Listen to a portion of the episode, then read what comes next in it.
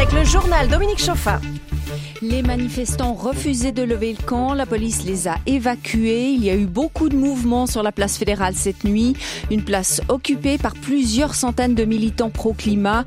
Cléa Favre a assisté à l'intervention des forces de l'ordre. Elle nous raconte ces dernières heures en ouverture de ce journal.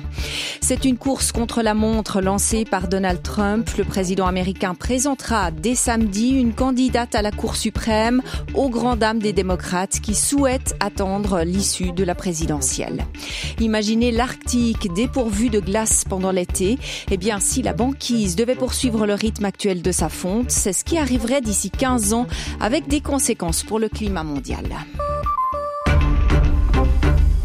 L'évacuation de la place fédérale à Berne est en cours. Les militantes et militants du climat occupaient illégalement les lieux depuis lundi matin. Après avoir tenté de trouver une solution par le dialogue, la ville de Berne a finalement opté pour une intervention par la force. Cléa Favre, vous avez suivi toute cette opération sur place, opération qui a commencé vers 3h30 ce matin. La police cantonale a encerclé la place fédérale vers deux heures. Les activistes ont ensuite reçu trois sommations, c'est-à-dire que la police leur a donné une dernière chance de quitter les lieux d'eux-mêmes. Des dizaines de militantes et militants ont choisi cette option et sont sortis du camp, mais la grande majorité a décidé de rester. Ils étaient au moins 200 à l'intérieur du périmètre selon nos estimations quand l'évacuation a débuté et jusqu'à maintenant l'opération s'effectue dans le plus grand calme et même dans le silence, interrompu seulement par quelques chants. La police ne communique aucun chiffre sur le dispositif mis en place, mais les effectifs sont assez impressionnants. L'opération n'est pour l'heure pas terminée. La progression est assez lente car les activistes jouent les poids morts et il faut quatre policiers pour les transporter. Certains se sont également enchaînés à différents dispositifs comme à des vélos. Les détachés nécessitent l'intervention des pompiers. Et on reste sur la question climatique avec les 12 militants de retour devant la justice vaudoise hier.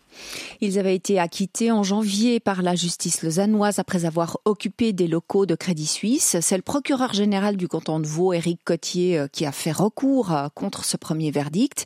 Selon lui, l'urgence climatique ne justifie pas la désobéissance civile.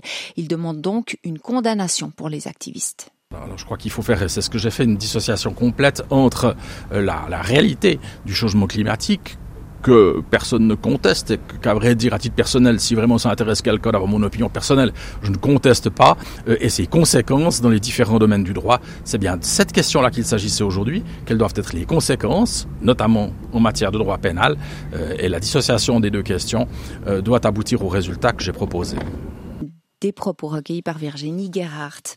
0,5%, telle sera la hausse moyenne des primes maladie pour l'année prochaine, avec des différences entre les cantons. Certains baissent de 1,6%, d'autres grimpent de 2,1%, annonce faite hier par l'Office fédéral de la santé publique. Une hausse modérée, critiquée par le docteur Philippe Eguiman, président de la Société médicale de la Suisse romande. Il appelle à une réforme du système de calcul des primes maladie tant que les primes seront calculées sur des estimations très conservatrices, on continuera d'avoir des primes qui augmentent deux fois plus vite que les coûts. Il faudrait passer sur un système comme pour les impôts où on paye des acomptes et puis ensuite après on corrige en fonction des coûts réels. Ce n'est jamais le cas pour les primes d'assurance maladie. C'est pour ça que les réserves ont pratiquement doublé en 10 ans et que les primes augmentent deux fois plus vite que les coûts depuis plusieurs années.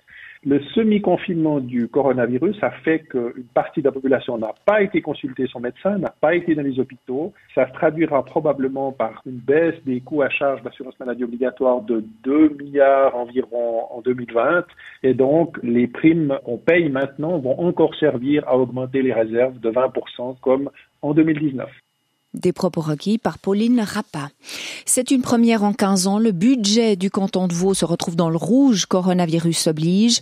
Le canton de Vaud a déjà déboursé 466 millions de francs dans différentes mesures du soutien financier et ça va se poursuivre l'année prochaine. Le déficit devrait s'élever à environ 163 millions de francs. Et la ville de Zurich est également sous pression avec un déficit de près de 100 millions de francs attendu l'année prochaine. Coronavirus, croissance de la population, réforme de l'imposition des entreprises n'en jetait plus, euh, mais la ville ne prévoit ni d'augmenter les impôts ni de baisser ses prestations. Elle puisera dans ses fonds propres.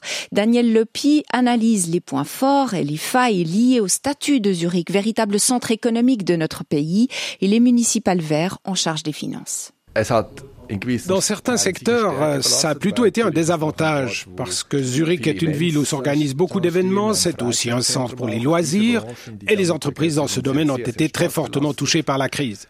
Mais en même temps, nos principaux contribuables sont les banques, les assurances. Ils fournissent plus de la moitié de nos revenus d'impôts et cette branche se porte relativement bien. Alors là, nous avons un avantage car nos deux principaux secteurs sont en bonne santé économique. Daniel Lepé répondait à Joël Cachin.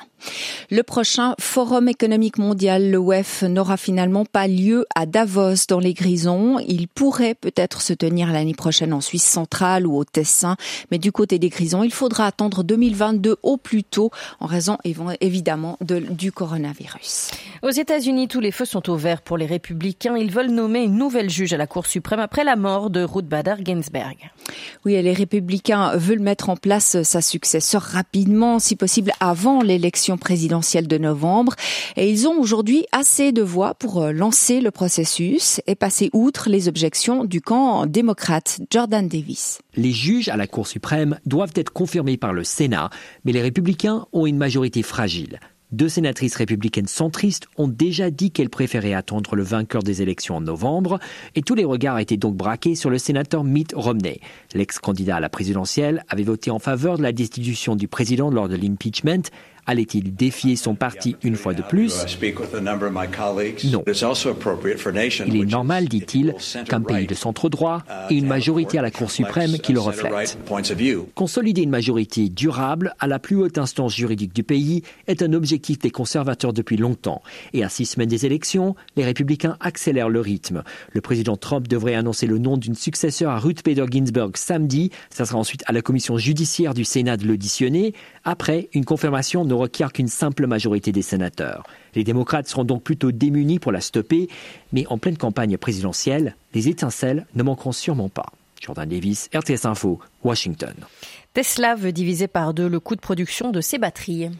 Les nouveautés euh, présentées hier soir par le patron du groupe euh, automobile ne sont pas révolutionnaires. Il s'agit d'une multitude de petites avancées sur la conception des batteries, mais l'objectif est de réduire les prix et de proposer une voiture électrique à 25 000 dollars.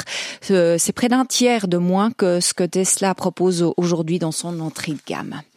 Photos satellites à la clé. Des scientifiques américains ont établi que la banquise arctique a atteint sa deuxième euh, superficie la plus basse jamais enregistrée depuis 40 ans, passant ainsi sous la barre des 4 millions de kilomètres carrés.